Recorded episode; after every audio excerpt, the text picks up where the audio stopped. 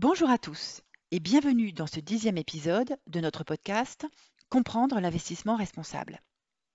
Dans cet épisode, nous allons nous intéresser à l'investissement d'impact.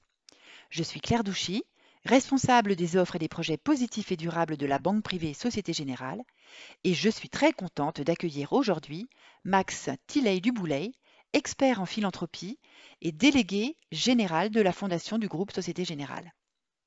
Alors Max, dans le cadre de votre activité, vous êtes amené à sélectionner des organisations d'intérêt général qui poursuivent tout un but social. Je vous ai souvent entendu parler d'impact. Pouvez-vous revenir à cette notion, s'il vous plaît? Bonjour Claire. Oui, la notion d'impact n'est effectivement pas toujours facile à appréhender. Elle est souvent confondue avec ce qu'on appelle le suivi de l'activité, hein, donc le monitoring. Euh, alors, je, je définis généralement l'impact comme l'effet final que produit une action sur des bénéficiaires, effet qui aurait été recherché à l'avance et qui répond à un enjeu clairement identifié. Par exemple, pour des jeunes en décrochage scolaire, l'effet recherché sera de les remettre dans un projet de vie, études, emploi, etc., à une certaine échéance et de façon durable, ou bien par exemple pour des personnes qui sortiraient de prison, les faire chercher pourrait être de les réinsérer dans le monde du travail. Une des clés de l'impact est donc assez logiquement sa mesure.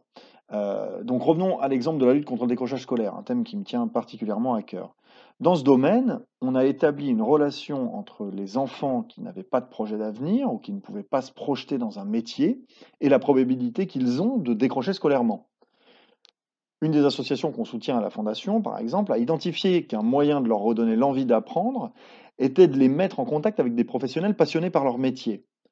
Cette organisation met donc en place dans les collèges des sessions de témoignages très puissants qui sont réalisées par des professionnels plusieurs fois dans l'année, professionnels qui viennent transmettre leur passion.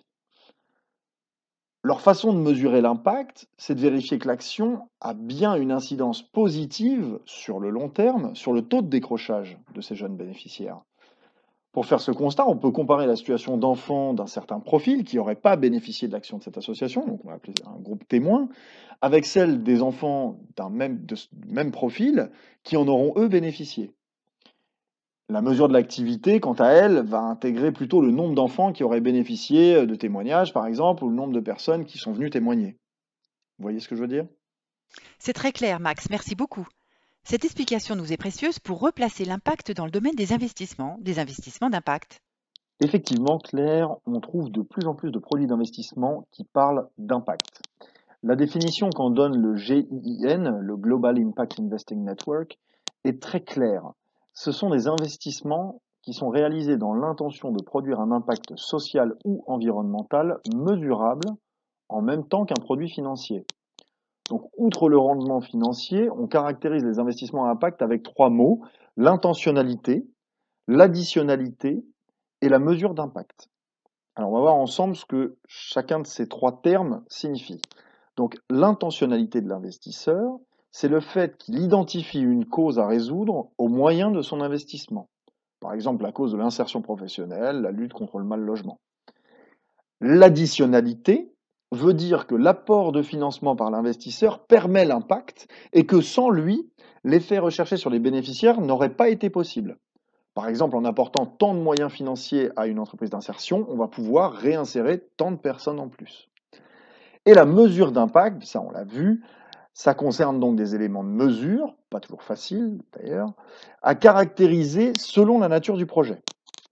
Donc ces trois critères ils permettent de distinguer l'investissement d'impact de l'investissement thématique, qui est l'une des approches de l'investissement socialement responsable, hein, qu'on appelle ISR. Dans l'investissement thématique, on vise à investir dans des entreprises dont l'activité couvre un ou deux domaines du développement durable. Par exemple, dans des produits thématiques dans le secteur de l'eau, on sélectionne, on finance des entreprises qui opèrent globalement à améliorer l'accès à l'eau, à l'économiser, à la rendre potable, etc. Si l'intention de l'investisseur est de permettre, par son investissement, de donner accès à l'eau à des personnes qui en sont privées, on peut effectivement penser que les entreprises sélectionnées remplissent en partie cet objectif. Mais il sera difficile de prouver l'additionnalité, c'est-à-dire en quoi les capitaux apportés ont effectivement servi à donner accès à l'eau à plus de personnes qui en sont privées. les capitaux auront peut-être été euh, aussi euh, investi dans un autre domaine, comme le, remplacement ou l'entretien de réseaux existants, par exemple. Et il sera encore plus difficile de donner un impact mesurable à l'effet recherché, c'est-à-dire apporter l'eau potable à ceux qui en sont privés. Donc Max, en résumé, on peut dire que pour un même effet social, l'investissement thématique permet de penser que cet effet social sera peut-être atteint et de manière diffuse et non mesurable, alors que l'investissement d'impact le prouvera. Ces investissements d'impact ne sont pas encore tout à fait accessibles aux particuliers car les risques associés sont importants et multiples. Chez Société Générale Private Banking, nous souhaitons accompagner nos clients dans le domaine de l'impact et explorons actuellement toutes les pistes pour proposer des solutions robustes participant au financement d'une économie plus durable, tout en ayant un profil de risque en ligne avec leurs attentes. Oui, c'est tout à fait ça, Claire. Merci encore Max pour cet éclairage. Grâce à vous, nous avons vu que les logiques d'impact du domaine de l'intérêt général pouvaient être étendues au domaine de l'investissement.